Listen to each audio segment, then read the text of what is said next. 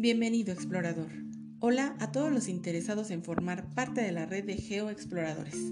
En este podcast estaré presentando diversas notas para aprender más sobre la geografía del planeta y así comprender mejor el lugar en donde vivimos.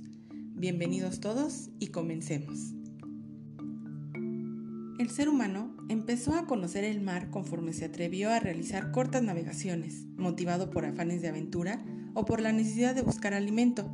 Así comenzó también a darse cuenta de que el mar era de mayor extensión que los continentes.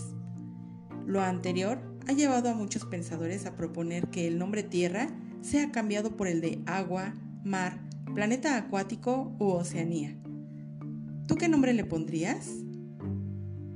Gracias a la tecnología moderna, desde los satélites artificiales, se pueden apreciar mejor estas proporciones de agua y tierra en nuestro planeta.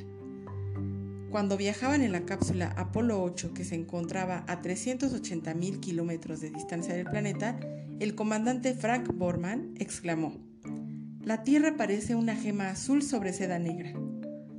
Tal expresión se comprende, pues la escena que vio el astronauta estaba dominada por los océanos.